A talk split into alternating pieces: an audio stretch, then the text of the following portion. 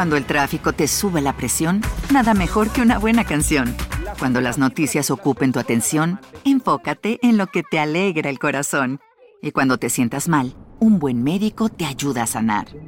Sabemos que mantener tu salud es tu prioridad, también es la nuestra en Kaiser Permanente, donde trabajamos juntos para cuidar de todo lo que tú eres. Kaiser Permanente, para todo lo que tú eres. Kaiser Foundation Health Plan of the Mid-Atlantic Stay Inc., 2101 East Jefferson Street, Rockville, Maryland 20852. Los niños tienen derecho al descanso, al juego y actividades propias de su edad, además de participar en actividades culturales, físicas y sociales, como parte de su sano desarrollo. Sin embargo, ¿qué pasa cuando ninguna de estas condiciones se cumple durante el crecimiento? Esto fue lo que vivió Guadalupe Di Falco antes de perder la vida a sus escasos cuatro añitos. Su trágico fallecimiento dejó a la sociedad en búsqueda de culpables y las pistas solo apuntan a sus cuidadores.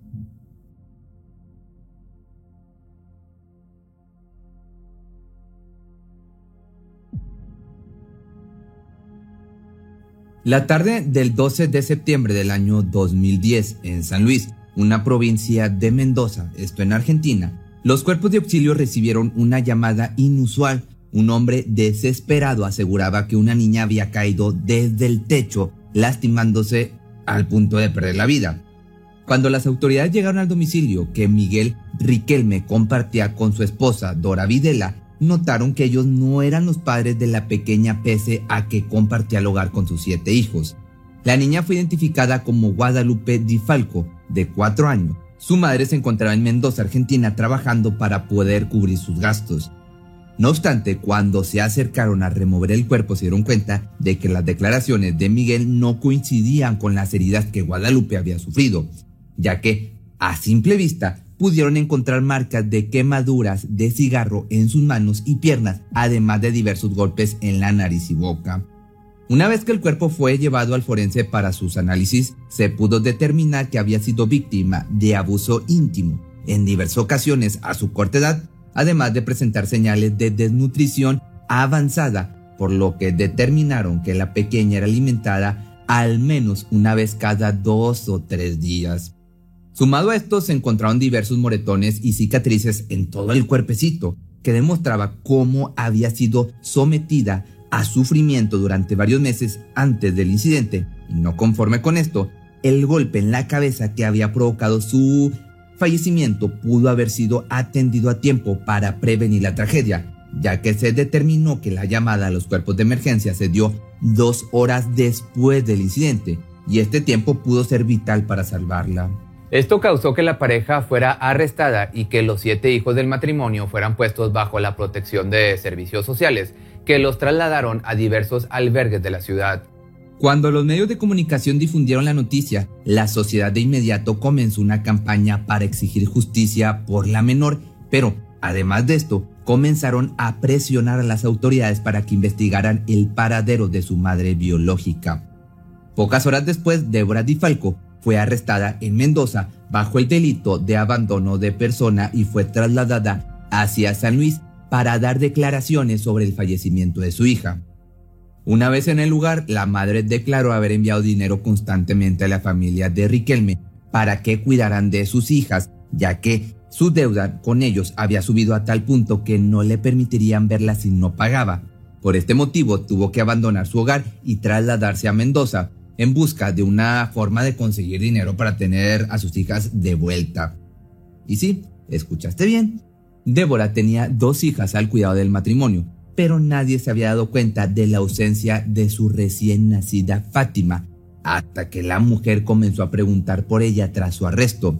Cuando los investigadores tuvieron esta información, presionaron a Dora para que revelara el paradero de la menor. Poco tiempo después dio comienzo el juicio donde Riquelme y Videla enfrentaron los cargos de homicidio y sufrimiento. Con sufrimiento me refiero a la tortura mientras que Débora estaba al punto de ser enjuiciada por haber abandonado a sus hijas. Una vez comenzado el proceso, Débora subió al estrado y contó su historia de vida y cómo es que había cedido el cuidado de sus hijas a este matrimonio.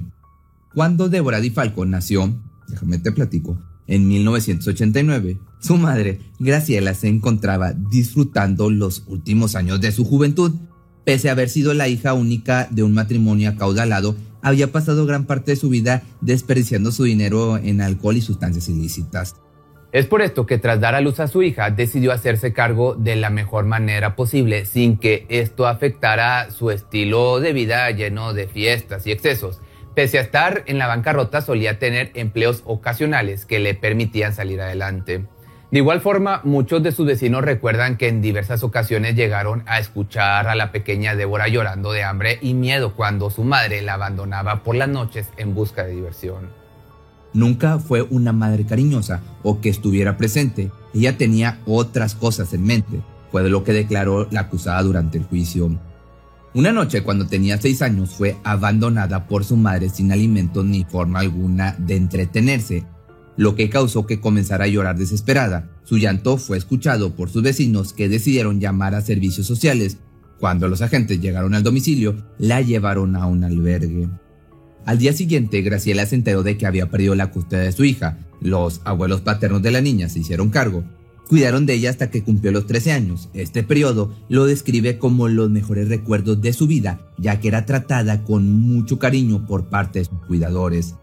Pese a esto, Graciela no iba a desistir en su intento de recuperar la custodia de su hija y finalmente, años después, logró su cometido. Débora volvió a casa de su madre solo para nuevamente ser víctima de su maltrato.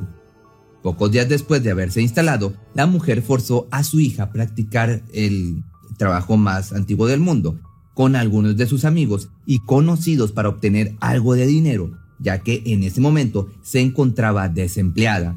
Débora fue forzada a recorrer las zonas más conflictivas de la ciudad ofreciendo sus servicios para llevar el sustento a casa, de lo contrario, sería golpeada por su madre. Nuevamente, sus vecinos notaron las actividades que Graciela forzaba a su hija a cometer y decidieron intervenir notificando a servicios sociales. Nuevamente las autoridades le quitaron la custodia de Débora y en esta ocasión la enviaron con una familia sustituta que pudiera darle una mejor calidad de vida. Ilusionada, la joven comenzó a adaptarse muy bien a esta nueva familia, asistiendo a la escuela y colaborando con las tareas del hogar. Estaba agradecida y feliz por no tener que volver a ofrecer su cuerpo por dinero. Pero las cosas no iban a mantenerse por buen camino para la joven, ya que solo un año después su madre volvió a obtener la custodia, por lo que nuevamente regresó a casa para trabajar de manera forzada de la única forma que parecía servirle a Graciela. Como era de esperarse, Débora quedó embarazada tras un encuentro con uno de los amigos de su madre, Humberto Núñez, un viejito de 71 años que además se encontraba casado con una de sus vecinas. La acusada señaló que la última vez que lo vio fue el día que dio a luz a la pequeña Guadalupe, cuando el hombre se presentó para regalarle un ramo de rosas. Núñez fue llamado a declarar durante el juicio donde confirmó haber contratado los servicios de la entonces menor de edad, pero se deslindó por completo de la paternidad de Guadalupe, argumentando que solo se presentó como una muestra de apoyo. Tras haber dado a luz, Débora regresó a vivir con su madre que siguió forzándola a ofrecer su cuerpo por dinero tras recuperarse del embarazo, motivada por el nacimiento de Guadalupe, que estaba dispuesta hacer todo para que no se viera forzada a trabajar cuando fuera mayor. En el año 2009, las tres difalcos se trasladaron desde Mendoza hacia San Luis debido a que Graciela le había prometido un buen empleo que les permitiría rentar una casa en la ciudad. Sin embargo, esta oferta resultó ser falsa y las mujeres se vieron forzadas a pasar la noche en la calle alimentándose de los donativos de una iglesia de la localidad. Fue en ese momento que Graciela conoció a Miguel Riquelme, un hombre de 47 años que vivía con su esposa y sus siete hijos en una casa de escasos recursos. De inmediato forjaron una amistad debido a la amabilidad con la que la familia comenzó a tratarlas e incluso les ofrecieron mudarse con ellos mientras lograban salir adelante.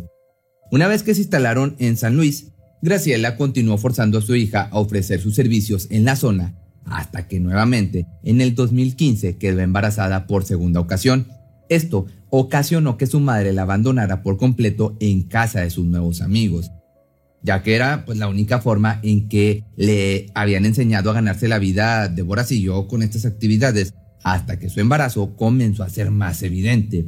Fue en ese momento cuando consiguió empleo como mesera en un cabaret de Mendoza y debido a que no tenía alguien que pudiera cuidar de su hija, decidió que sería la familia Riquelme quien estuviera al pendiente de sus necesidades mientras ella trabajaba. Débora pagaba una cantidad mensual a los cuidadores para que se hicieran cargo de los gastos de su hija, además de cubrir los gastos familiares, ya que la pareja no conseguía empleo, pero esto no le importaba con tal de poder darle un futuro entre comillas a su hija. Sin embargo, no contaba con la maldad que habita en las personas, debido a que la primera ocasión en que el matrimonio se aprovechó de su ingenuidad fue cuando dio a luz a su segunda hija, Fátima, Debido a que Débora olvidó sus identificaciones antes de ser hospitalizada, la pareja utilizó sus datos para ingresarla a la sala de partos y cuando le entregaron a la recién nacida, se dio cuenta de que había sido oficialmente registrada con los apellidos de sus cuidadores. Pese a su molestia, la mujer decidió que no era momento de pelear por la custodia, ya que tenía que enfocarse en proveer el sustento para todos. Desafortunadamente, Di Falco no contaba con que ellos tuvieran otros planes. Poco después de que regresó a trabajar a Mendoza, la pareja vendió a la recién nacida a una pareja desesperada. Cuando Débora intentaba visitar a sus hijas, la única respuesta que obtenía era que debía darles dinero para poder verlas. Lo que al principio era el pago para por cuidarlas, pronto se volvió en un pago por obtener pruebas de vida. La mujer debía reunir el suficiente dinero para que Riquelme y su esposa pudieran entregarle a las niñas. La mujer nuevamente volvió a Mendoza para intentar conseguir todo el dinero que le fuera posible, la única forma en que sabía pues cómo hacerlo, ya te imaginarás. Desafortunadamente, mientras esperaba a un nuevo cliente, los detectives la arrestaron y le notificaron sobre el fallecimiento de su hija, lo cual la dejó totalmente devastada y a punto de ser juzgada. Una vez que comenzó el juicio, la fiscalía aseguró que las acciones de la mujer habían sido premeditadas y el abandono hacia sus hijas fue algo que planeó para deshacerse de ellas. No obstante, tras escuchar su historia, el jurado declaró que Débora no había estado implicada en el homicidio de su hija y que sus acciones no eran producto de la intención de abandonar a las menores. Pasó dos meses en prisión antes de ser declarada inocente. Mientras tanto, los jueces no fueron tan benévolos con Miguel y Dora, que fueron sentenciados a la pena máxima permitida en Argentina, que es de 35 años. Riquelme perdió la vida en el 2022, el año pasado, debido a tumores en el cerebro que no le fueron diagnosticados a tiempo, mientras que se espera que su esposa pase el resto de sus días cumpliendo su condena o pues que estire la pata. La custodia de la pequeña Fátima le fue retirada permanentemente a Débora, tras rastrear a la pareja que la compró y ser rescatada. Fue adoptada por una familia estable y amorosa. Su identidad permanece oculta por, para proteger su derecho a un sano desarrollo. Di Falco, por el otro lado, fue enviada con sus padres adoptivos tras ser declarada inocente y comenzó con un periodo de recuperación y terapia en el que se reporta ha tenido grandes mejoras. Finalmente se pudo hacer justicia en el nombre de una pequeña que a sus cuatro años tuvo que soportar una gran cantidad de abusos y violencia mientras su madre intentaba ganarle el sustento para evitar que sufriera el mismo tipo de vida que ella había tenido que enfrentar desde su infancia. Al final, si sus actos o la forma en que llevó la situación fueron correctos, pues queda en ustedes determinarlo, pero estaría bien que me dejaras tus comentarios aquí abajo y también que me sigas en mi nuevo TikTok donde aparezco como, Pepe Misterioso. Aquí te voy a dejar unas imágenes. Son TikToks de divertidos de mis gatos y mis perros. Cuando el tráfico te sube la presión, nada mejor que una buena canción. Cuando las noticias ocupen tu atención, enfócate en lo que te alegra el corazón. Y cuando te sientas mal, un buen médico te ayuda a sanar. Sabemos que mantener tu salud es tu prioridad, también es la nuestra en Kaiser Permanente, donde trabajamos juntos para cuidar de todo lo que tú eres. Kaiser Permanente, para todo lo que tú eres. Kaiser Foundation Health Plan of the Mid-Atlantic Stay Inc. 2101 East Jefferson Street, Rockville, Maryland 20852. ¿No se merece tu familia lo mejor? Entonces, ¿por qué no los mejores huevos? Ahora, Egglands Best están disponibles en deliciosas opciones. Huevos clásicos, de gallina libre de jaula y orgánicos de Egglands, que ofrecen un sabor más delicioso y fresco de granja que le encantará a tu familia. En comparación con los huevos ordinarios, Egglands Best contiene la mejor nutrición como 6 veces más vitamina D, 10 veces más vitamina E y el doble de omega 3 y B12. Solo Egglands Mejor sabor, mejor nutrición, mejores huevos. Visita egglandsbest.com para más información.